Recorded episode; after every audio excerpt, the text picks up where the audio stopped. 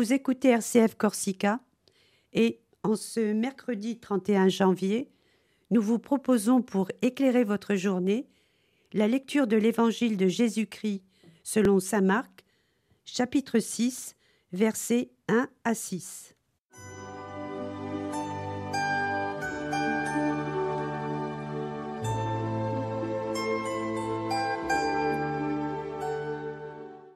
En ce temps-là, Jésus se rendit dans son lieu d'origine et ses disciples le suivirent.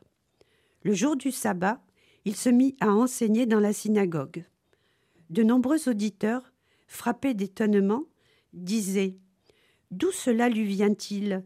Quelle est cette sagesse qui lui a été donnée et ces grands miracles qui se réalisent par ses mains? N'est-il pas le charpentier, le fils de Marie et le frère de Jacques, de José, de Jude et de Simon Ces sœurs ne sont-elles pas ici chez nous? Et ils étaient profondément choqués à son sujet. Jésus leur disait Un prophète n'est méprisé que dans son pays, sa parenté et sa maison. Et là, il ne pouvait accomplir aucun miracle. Il guérit seulement quelques malades en leur imposant les mains.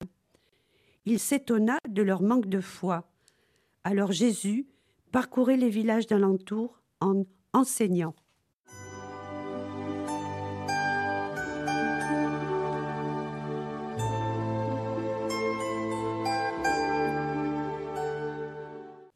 Au nom du Père, du Fils et du Saint-Esprit. Amen.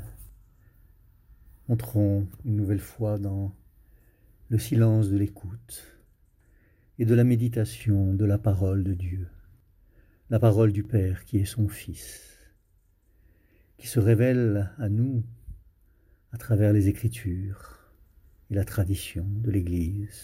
Comme l'a dit le Concile Vatican II, la révélation, c'est l'Écriture et la tradition interprétées par le magistère de l'Église. Dans ce passage, comme en tant d'autres, on voit les interlocuteurs de Jésus se tromper de méthode, d'écoute, mettre la lettre avant l'esprit. Ils s'étonnent, ils sont choqués même par euh, les miracles qu'il fait, la sagesse qu'il manifeste, au lieu de d'entrer dans cette sagesse, de l'écouter, au lieu de se demander d'où ce que signifient ces miracles, signes du royaume. Ils raisonnent Certes, la raison est nécessaire, elle est importante, mais elle est seconde.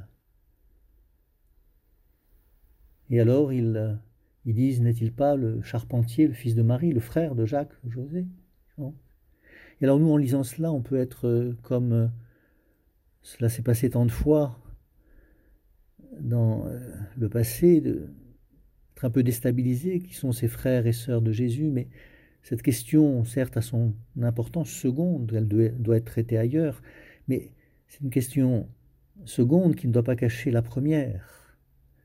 La première, c'est le mystère de Jésus qui se manifeste, qui se révèle. Les frères et sœurs de Jésus, euh, nous savons par la foi que, par la foi théologale, verticale, par l'enseignement de l'Église, la tradition, nous savons que la Vierge est vierge que Jésus est son unique, son Fils unique, le Fils unique du Père, qu'elle est vierge avant, pendant et après l'enfantement. Et que Saint Joseph, même si cela n'a pas la même importance que la virginité de Marie, est, selon la tradition et la piété catholique, l'époux virginal que la Providence a donné à la Vierge pour qu'il soit le chef de la Sainte Famille et le père adoptif du Fils de Dieu. Et donc, euh, ses frères et sœurs, on peut réfléchir par ailleurs, euh, comme certains l'ont fait, savoir si c'était des cousins, des parents, des autre chose. Mais il ne faut pas que cela masque, cela empêche d'aller à l'essentiel. Il ne faut pas que la lettre tue l'esprit.